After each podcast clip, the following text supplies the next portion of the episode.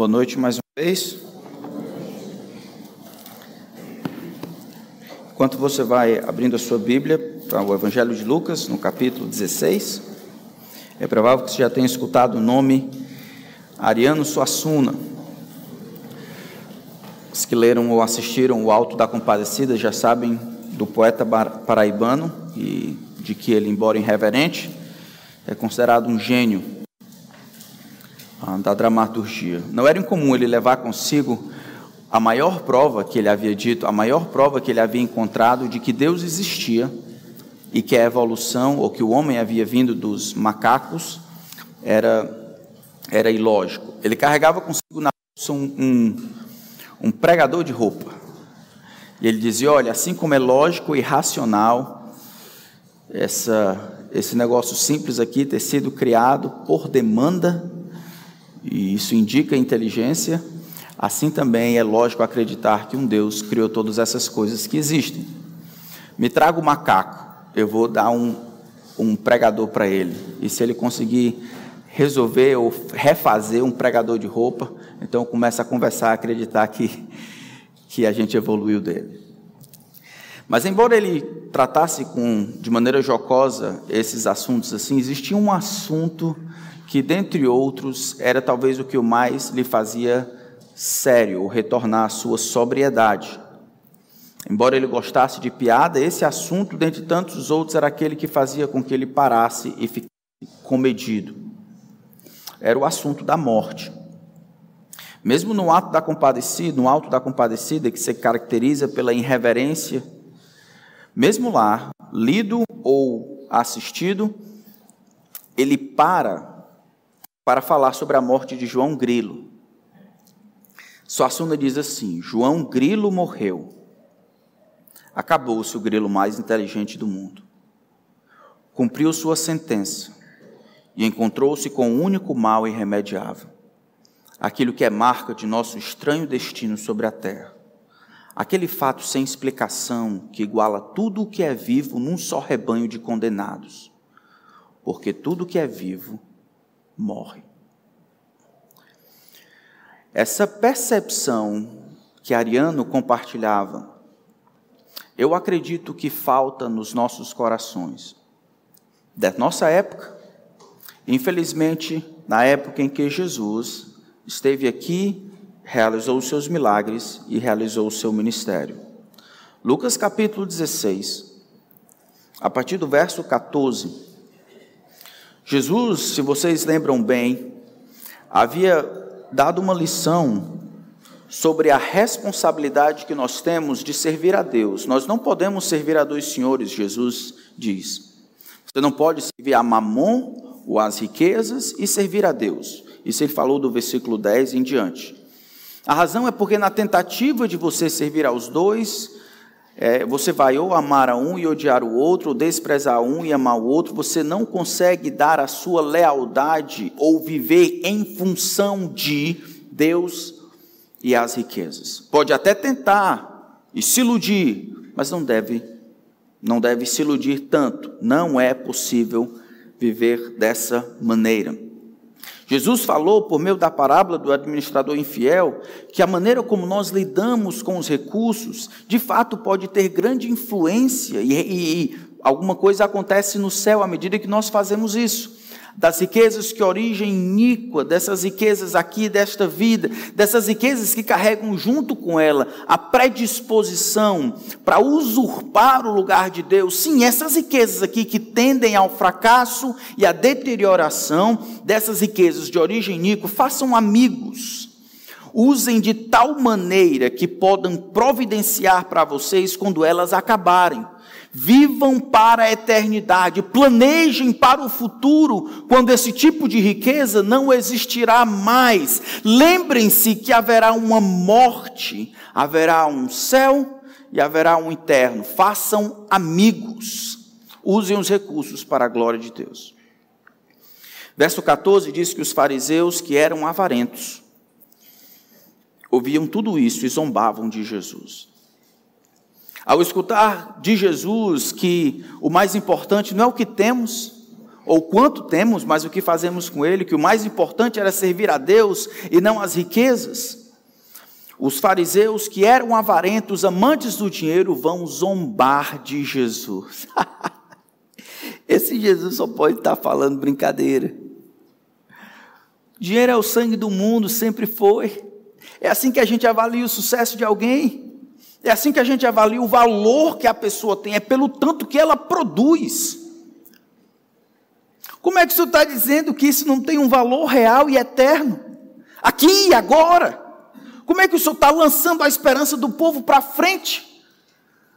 E os homens, desde aquela época, têm a tendência natural, quando são confrontados pela verdade de Deus, transformarem aquela verdade, aquele insulto divino, em trivialidades.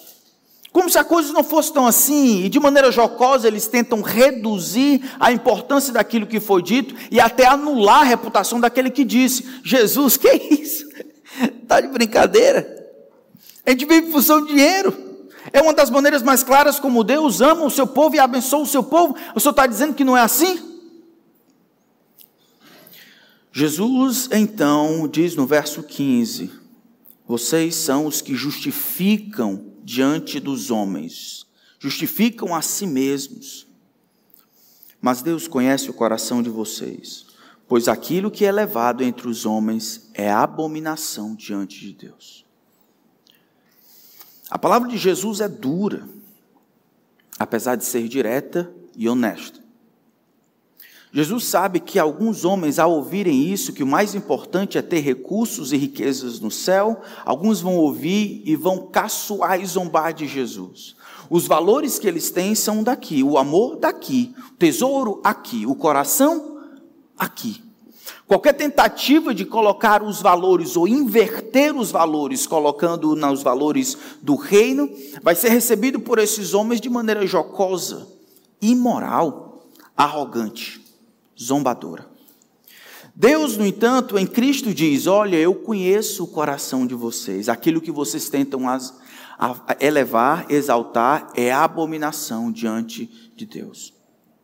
Nessa tentativa de tornar gráfico este ensino, Jesus vai contar uma outra história. E é para ela que nós caminhamos nesse momento.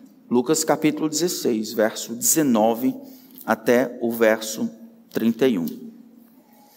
Diz assim a palavra do grande Deus: Ora, havia certo homem rico que se vestia de púrpura e de linho finíssimo e que se alegrava todos os dias com grande ostentação. Havia também certo mendigo chamado Lázaro, coberto de feridas, que ficava deitado à porta da casa do rico. Ele desejava alimentar-se das migalhas que caíam da mesa do rico, e até os cães vinham lamber-lhes as feridas. E aconteceu que o mendigo morreu e foi levado pelos anjos para junto de Abraão. Morreu também o rico, foi sepultado. No inferno, estando em tormentos. O rico levantou os olhos e viu ao longe Abraão e Lázaro junto dele. Então, gritando, disse: Pai Abraão, tem misericórdia de mim. Manda que Lázaro molhe a ponta do dedo em água e me refresque a língua, porque estou atormentado neste fogo.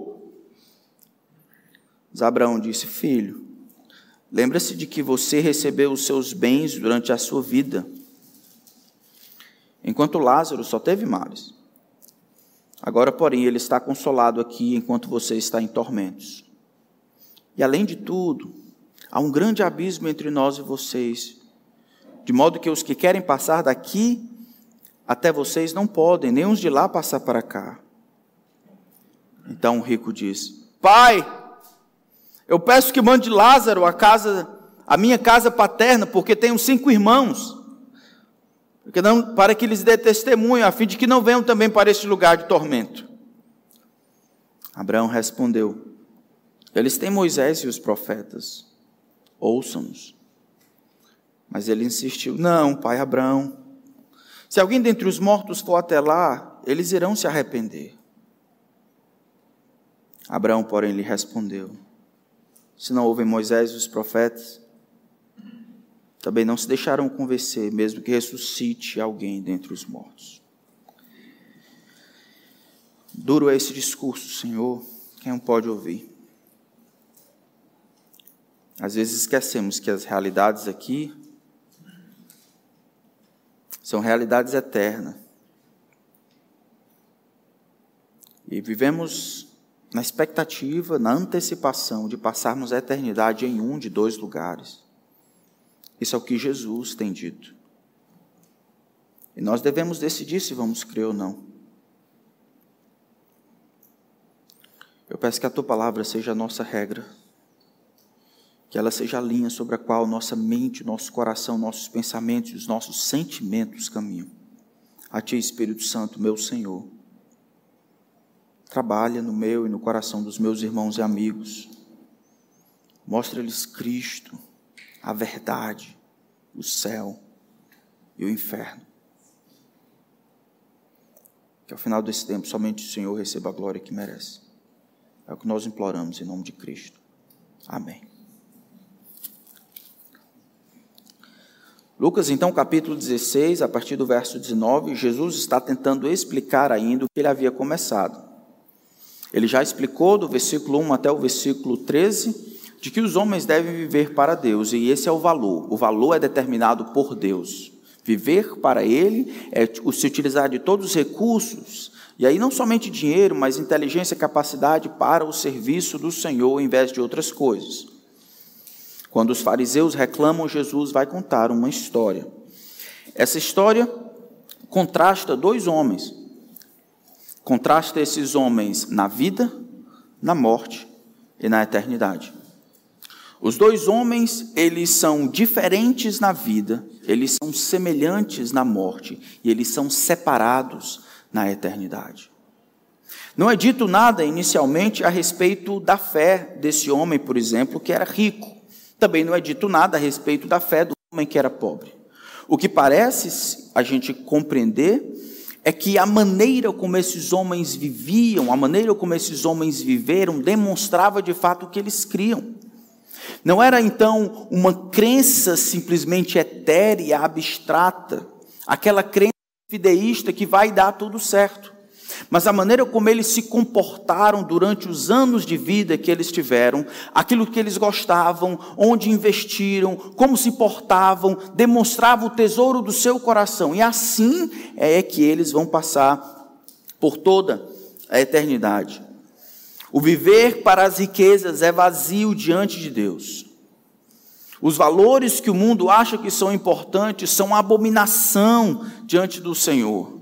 Se isso não ficar claro na nossa cabeça, nós vamos sucumbir e avaliar e corremos o risco de passarmos, se não estamos compreendendo a realidade, sermos surpreendidos numa eternidade futura. Porque Deus que conhece o teu coração e o meu coração sabe o que de fato você ama, pelo que você luta, o que faz você acordar, qual anseio do seu coração que trouxe você aqui ou que não trouxe você para outros lugares, para perto de Deus. Deus conhece o teu coração. Aquilo que você valoriza, se for de acordo com o mundo diz, é abominação diante de Deus. Nós estamos vivendo tempos difíceis, irmãos. Famílias que são compostas por pessoas do mesmo sexo, dizendo que são pai e mãe, filhos acostumados a terem mais direitos do que deveres, pais que têm comum com cooperação na criação dos filhos, a metade da carga genética. Mulheres que aprendem a manipular o marido e conseguir o que querem e se gloriam disso. Homens que mais se parecem com animais pela falta de controle. Uso da mentira para conseguir o que quer, para vender o que está vendendo, para conseguir atenção. Capacidade de persuadir, manipular e usar as pessoas como se fosse uma virtude. Essas coisas são valores que o mundo dá para você. Mas o que é levado diante dos homens é o que Jesus diz. É abominação diante de Deus. Os dois homens, inicialmente, eles são apresentados em vida. Verso 19 diz: Ora, havia certo homem rico que se vestia de púrpura e de linho finíssimo, que se alegrava todos os dias com grande ostentação. O texto começa dizendo que ele era rico, não dá um nome para ele, e aí Jesus não está querendo dizer que a riqueza em si é pecaminosa. Eu não quero que você peça desculpa porque tem dinheiro ou que consegue fazer dinheiro. Essa nunca é a questão. Na verdade, no Antigo Testamento, riqueza sim é uma das maneiras como Deus abençoa os seus servos. Riqueza, contudo, traz consigo a potencialização de elementos que estão adormecidos talvez no seu coração. A riqueza se não compreendida da perspectiva de Deus, a riqueza que você acha que é sua, ao invés de ser emprestado, pode nada mais do que potencializar a gana de achar que você é aquilo que você não é. É o que acontece com esse homem aqui. Diz que o homem era rico, mas isso não basta para ele. Ele quer que todas as pessoas que entrem em contato com ele saibam que ele é. E para que fique bem claro, diz que todos os dias ele se vestia de púrpura, e aí você lê ao final e pergunta: ele não tinha outra roupa? Essa roupa devia estar imunda, como é que ele todos os dias veste a mesma roupa? Púrpura. Se a gente está entendendo bem, púrpura era uma roupa extremamente cara. A cor, para fazer uma, uma roupa desse tecido com essa tonalidade, custaria muito caro. Ele fazia isso com um propósito específico. Ele quer mostrar para todo mundo que ele é um camarada que tem muitas riquezas. Interessante que a próxima peça de roupa, e linho finíssimo, foi interpretado para algumas pessoas como linho do Egito, que era roupa comum de se fazer, ah, que era o tecido comum de se fazer roupa de baixo. Parece que ele estava dizendo, se, se isso é correto, ele estava caminhando e ele demonstrava para todas as pessoas, ou queria que as pessoas percebessem a ele como ele se percebia, alguém que estava por cima da carne seca, superior, cujo valor excedia tudo que os outros pudessem encontrar, todos os dias. E se alguém quisesse duvidar, ele tinha condições de provar que, tanto internamente, ele estava por cima da carne seca. Daí surge então a palavra ostentação. A palavra ostentação aqui descreve um comportamento do coração. Qual é o problema desse homem? Dinheiro? Não. O que, que ele amava? Dinheiro? Talvez. Talvez mais interessante ou mais profundo é o que o dinheiro poderia dar para ele. O dinheiro, então, poderia potencializar as mentiras que ele acreditava a respeito de si mesmo, um valor do mundo, que sucesso e valor é medido pelo que se tem, e ele poderia então validar na cabeça dos outros, se trajando daquela maneira com linho finíssimo e ostentando diante dos outros.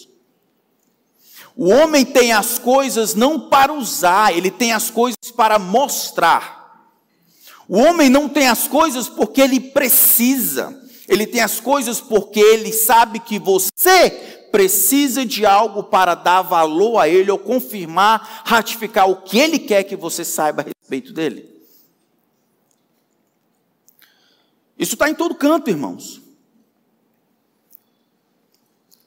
Eu falo como alguém que trabalhando, plantando igrejas em bairros pobres, às vezes, em alguns lugares, a pessoa não tinha nem o que comer.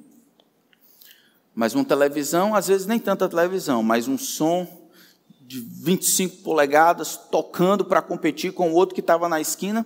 Tudo bem, se olhava para dentro, a terra, o chão era de terra batida. Não tinha geladeira, não tinha banheiro mas tinha um, um som grande. Isso é ostentação. Tinha um conhecido que eu perguntei uma, uma vez como é que ele estava. Ele disse: Rapaz, eu estou muito bem, eu já tenho três relógios. Na cabeça dele era assim que se media sucesso e ostentação. Pode ter carros, não para ter, mas para mostrar.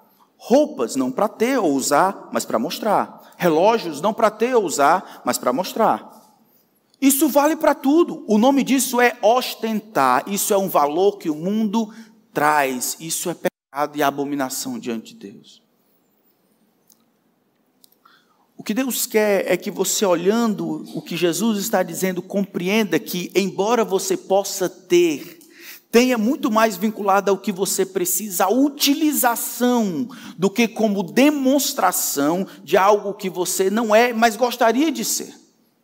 É aquele que acumula, que tem, que angaria essas coisas, porque nessas coisas eu encontro a validação do que eu acho que eu sou. Um cara especial. Não é suficiente ter, eu preciso mostrar. E com isso eu carrego a mensagem: você não é igual a mim, eu sou melhor do que você. Veja, irmãos, que não é dito nada a respeito da fé desse camarada, absolutamente nada. E eu acho que Jesus faz isso de propósito. Na verdade, Jesus, ele tem dito até aqui de que a maneira como a pessoa crê na cabeça não é de fato a maneira como a pessoa vive. E se a pessoa não vive como crê, aquela crença não serve para absolutamente nada. Crença de demônio. O mais importante não é o que você sabe que crê.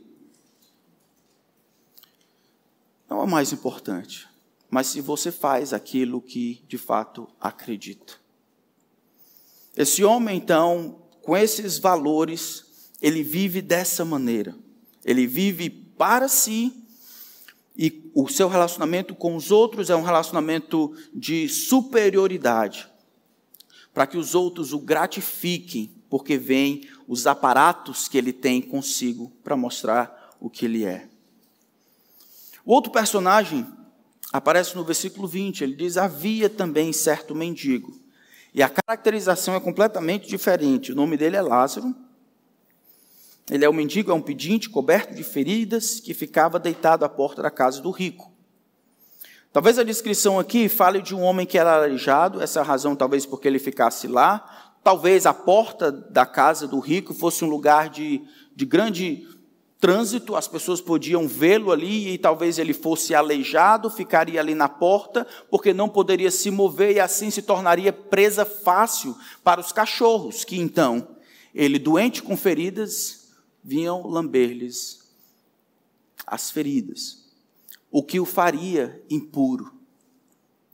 Ele era um mendigo, ele não tinha o que comer, ele era impuro cerimonialmente, um aleijado, um homem digno de pena. Na tradição judaica desse período, as pessoas descreveriam uma não-vida como alguém que precisaria da ajuda de outro para se alimentar por causa de suas intensas feridas. Provável que Jesus quer dizer aqui que talvez Lázaro, da perspectiva do mundo, ele não vivia, ele apenas sobrevivia. Ele lutava para viver. Os homens eram completamente diferentes. Nós sabemos um pouco mais na frente que este rico, ele conhecia Lázaro por nome.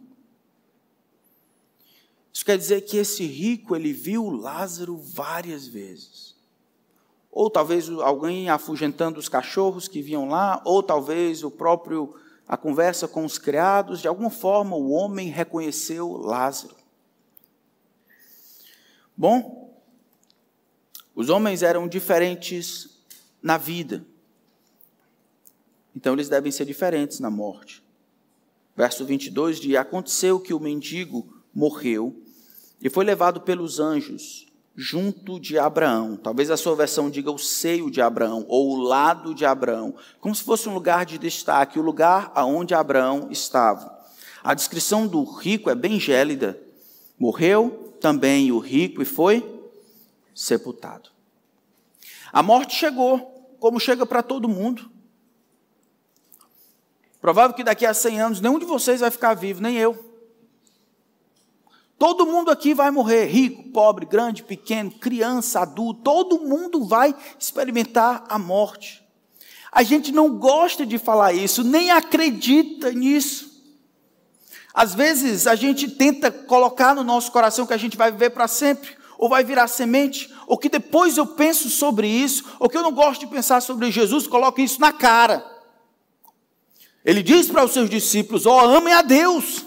Amem a Deus e demonstrem que amam a Deus usando todos os recursos que você tem para fazer amigos. Por quê? Porque a morte vai chegar e você não sabe quanto. Quando essas riquezas faltarem, as outras, o que você fez com elas, pode receber vocês. Não seja como o rico, tolo. Não seja como os fariseus, avarentos. Não seja como esse rico ostentador. Você não é o que você tem. Você é aquilo que crê. Então crê em Deus. Creia no valor que Jesus dá. Porque a morte vai pegar vocês. A descrição do homem ah, chamado Lázaro aqui é interessante. Diz que os anjos trabalham com os seus eleitos para o bem, ou trabalha para Deus para o bem dos seus eleitos. O homem era rico, e da perspectiva de fora era um homem bem-sucedido e abençoado. Lázaro é um homem pobre, deficiente, faminto, mendigo mas o seu sofrimento havia aproximado ele de Deus. Então nós vamos ver a eternidade dos dois homens. Os homens, eles são diferentes na vida. Eles são semelhantes na morte, porque a morte é o grande nivelador. E por causa disso, eles são separados na eternidade. O texto começa abrindo no versículo 23, no inferno. Aí você pode dizer, pastor, eu pensei que inferno era história de terror. Eu pensei que, que o inferno era coisa que o pessoal dizia para afugentar, ou para tirar o dinheiro dos outros, para botar o, o menino para dormir no quarto deles, ou alguma coisa assim. Não sabia essa história de inferno. Inferno foi explicado por Jesus foi aumentado por Jesus mais do que qualquer outro escritor do Novo Testamento. A palavra aqui que aparece como, que é traduzida como inferno, é a palavra Hades. Ela aparece quatro vezes. E a outra palavra, Geena, aparece onze vezes. É muitas vezes traduzido ou, ou ligado com escuridão e fogo. Por meio do ensino de Jesus, o conceito de inferno é usado de maneira consistente para se referir à punição, sofrimento, Diz que o inferno foi criado, preparado para o diabo e os seus anjos, para que mesmo anjos, mesmo demônios pudessem sofrer nesse lugar. Como também para o povo que rejeita a Deus, todos que rejeitam Jesus, Mateus 11, Lucas 10. Essa é a recompensa daqueles que se afastam de Deus. Esse é o destino daqueles que são culpados de hipocrisia, linguagem maledicente, motivos odiosos, infidelidade, não arrependidos, desobediência. Está claro que Jesus ele explicou o inferno de maneira gráfica, dizendo que ele é tão real quanto o céu. E se nós então cantamos sobre o céu e ansiamos sobre o céu, nós deveríamos pensar mais sobre o inferno. Os homens caminham para um de dois lugares. Não existe meio termo. Não existe em cima do muro. Não existe si. Se os homens partem para a eternidade sabendo somente aqui, mas não crendo no coração e vivendo de acordo, os homens padecerão, de acordo com Jesus, uma punição côncia e definitiva do inferno.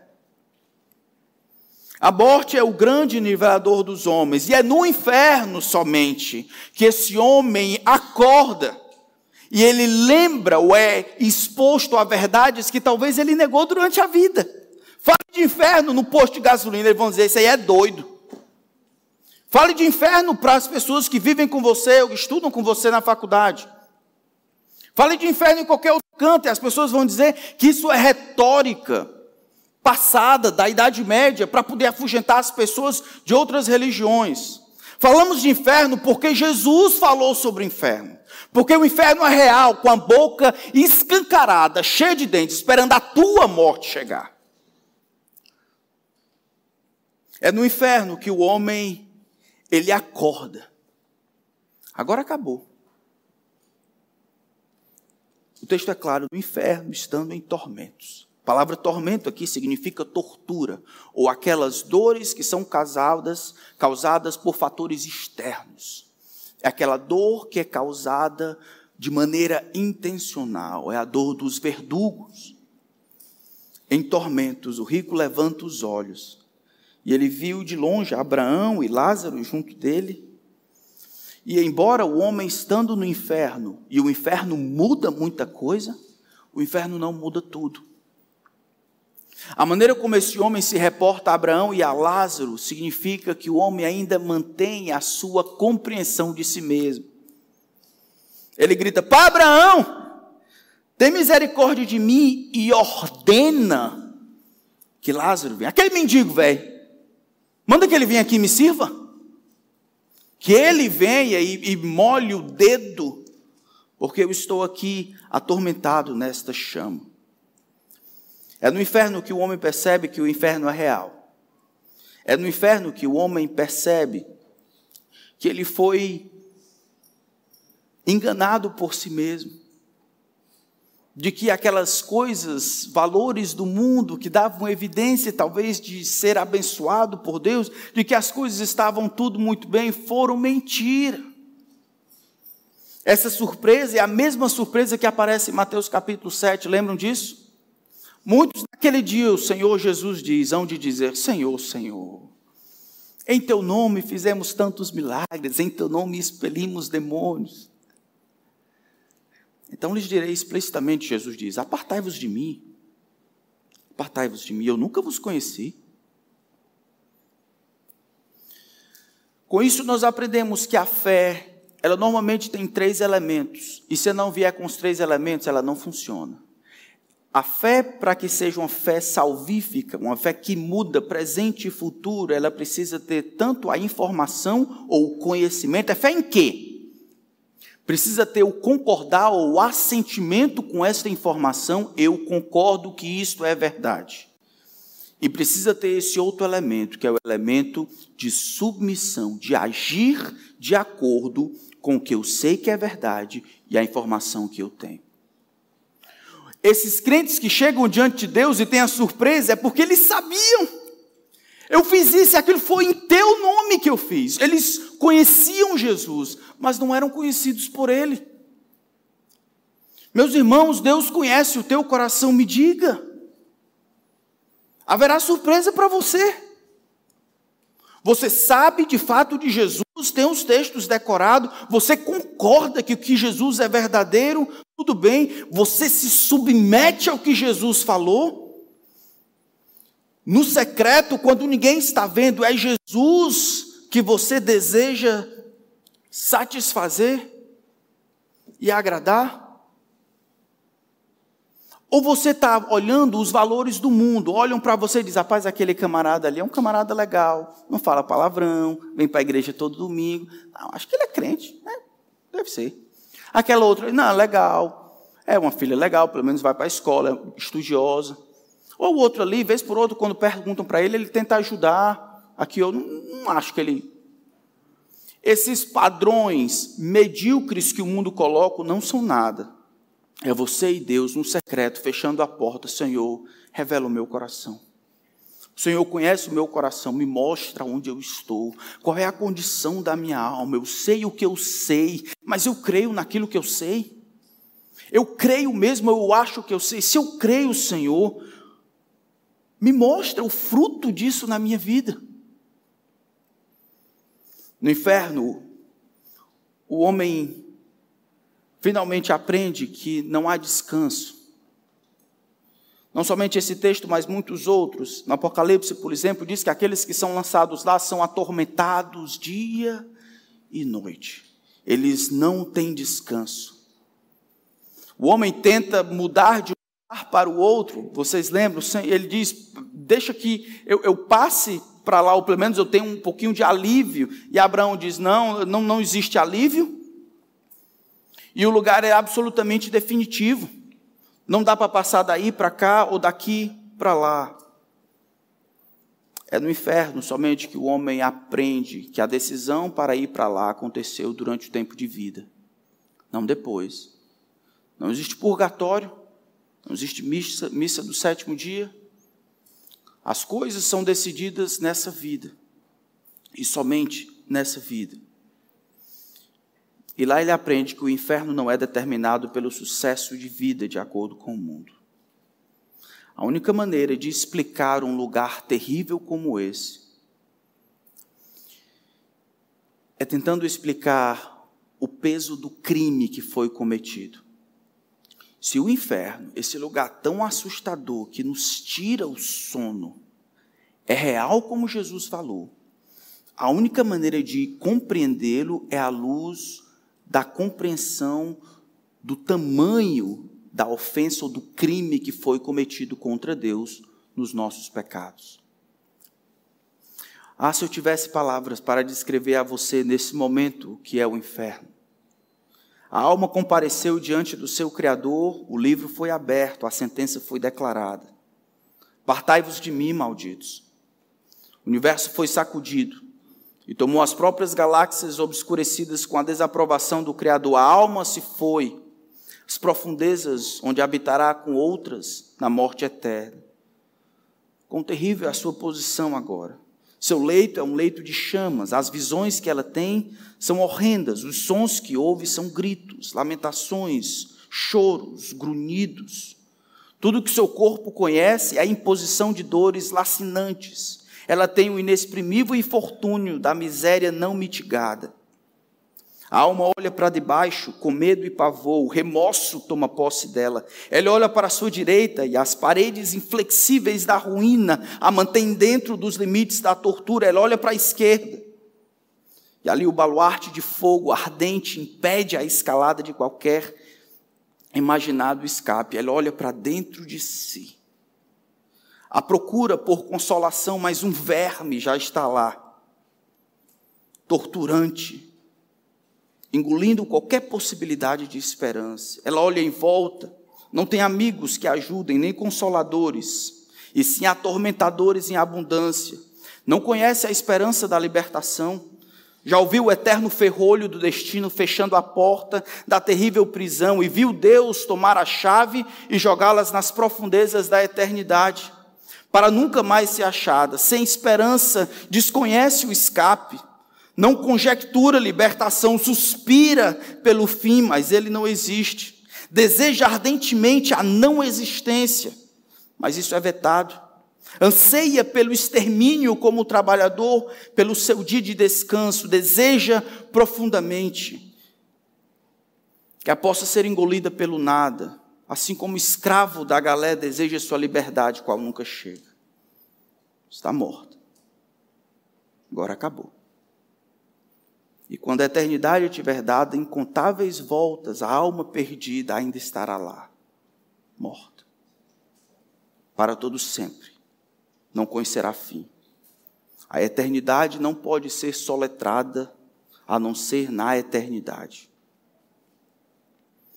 A alma, ela vê afixado sobre a sua cabeça, és maldita para sempre. Ela ouve gritos que serão perpétuos, as chamas que serão inextinguíveis, conhece dores que não terão alívio, ouve uma sentença que não ruge, como um trovão da terra que logo cessa, porém continua sempre e sempre retinindo os ecos da eternidade, fazendo milhares de anos tremer outra vez, como o terrível estrondo do seu pavoroso ruído. Apartai, apartai-vos Apartai-vos de mim, malditos. Isso é o inferno. É para lá que os homens que vivem dessa maneira estão indo. Quer gostem, quer não. Quer acreditem, quer não. Quer desejem, quer não. Interessante que é apenas no inferno que esse homem lembra que tem irmãos. Ele diz no verso 27. Então o rico diz: Pai Abraão, eu peço que mande Lázaro à minha casa paterna. Esgotadas as possibilidades de ir pra, de um lugar para outro, o homem lembra, finalmente com compaixão, ele lembra, cinco irmãos, a vida que eles levam demonstra a fé que eles têm, e a fé que eles têm os conduzirá ao lugar que eu estou. Pai Abraão, eu peço que o Senhor mande Lázaro à minha casa paterna, para que eles dê testemunho, a fim de que não venham também para este lugar de tormento. Abraão respondeu: Eles têm Moisés e os profetas, ouçam-nos. Moisés e os profetas é uma designação clara da palavra de Deus.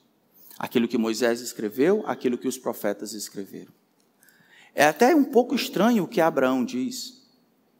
Abraão acredita com toda a força que se eles escutarem Moisés e os profetas, isso vai ajudá-los para que eles não vão ao mesmo lugar.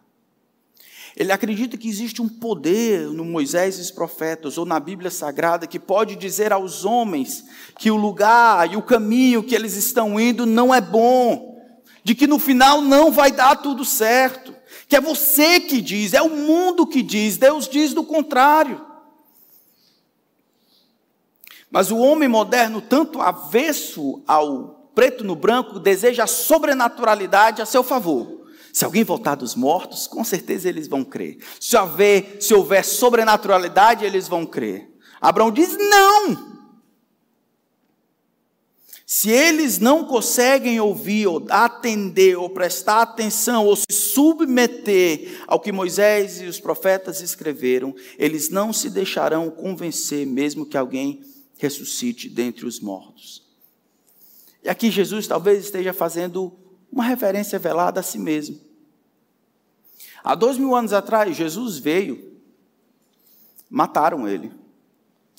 No terceiro dia, o túmulo estava vazio, a pedra rolou. Jesus, ele foi ressuscitado. E hoje vive e reina para todo sempre. Jesus está vivo. Ninguém nunca encontrou o corpo. Jesus está vivo. Tá.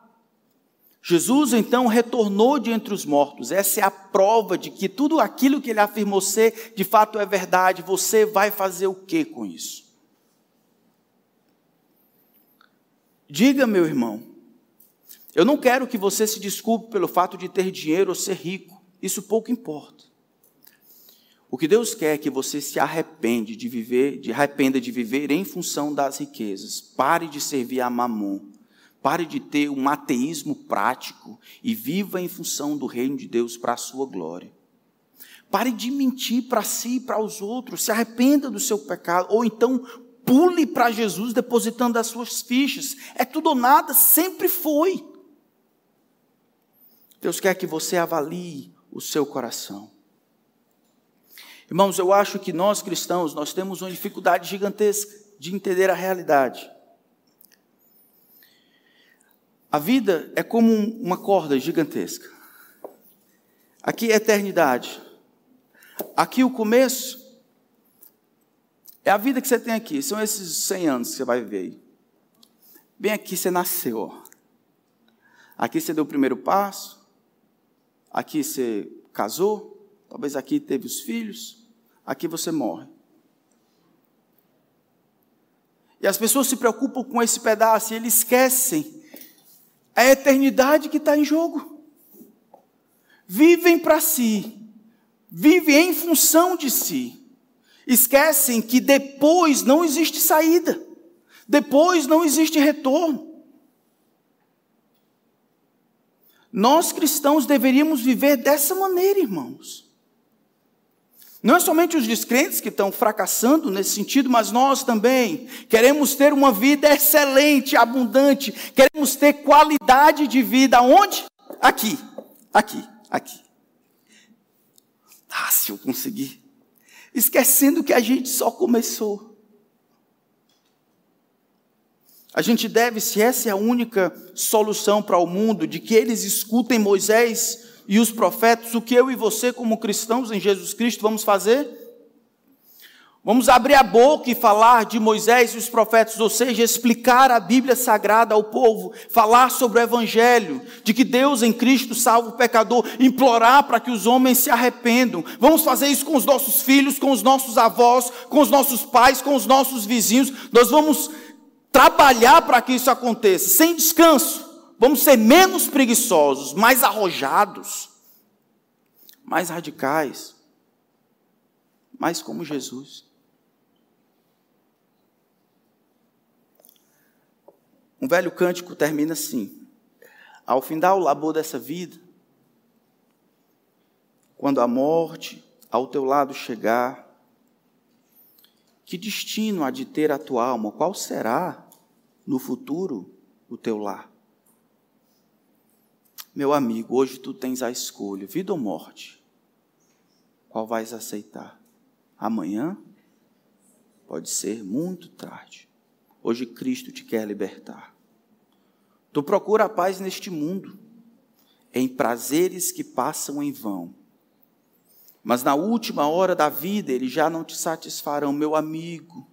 Hoje tu tens a escolha, vida ou morte, qual vais aceitar amanhã?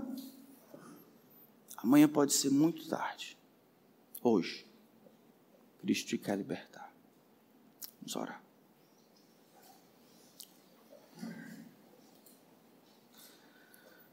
Pai, ajuda-nos a crer na simples mensagem do Evangelho.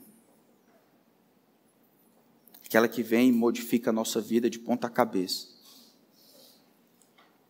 De que o homem Jesus morreu na cruz pelos nossos pecados, pagou o preço que nós não poderíamos pagar. Ele ressuscitou ao terceiro dia para nossa justificação. E é para ele que nós vivemos, não para os nossos sonhos e agendas, preferências, desejos, nós vivemos para Cristo.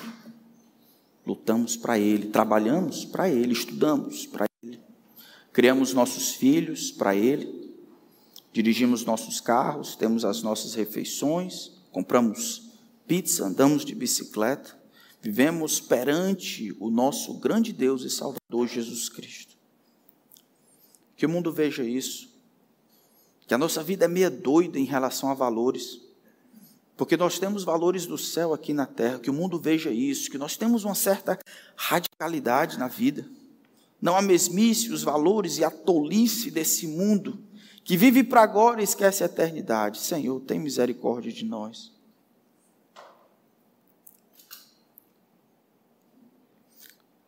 Se esse mundo tiver que padecer pela incredulidade, que aqueles que vão que eles caminhem ao inferno com as nossas mãos estendidas em direção a eles, os nossos olhos em lágrimas e nossa boca bem aberta, implorando que eles, que eles nos escutem, que eles decidam seguir a Cristo, para não caírem no lugar de tormento. Senhor nos dê fé para crer, coragem para fazer o que o Senhor espera de nós. Salva os pecadores. Salva os pecadores aqui, salva os pecadores por nosso intermédio. Para que eles não tenham que ir para esse lugar de tormento. Em nome de Cristo.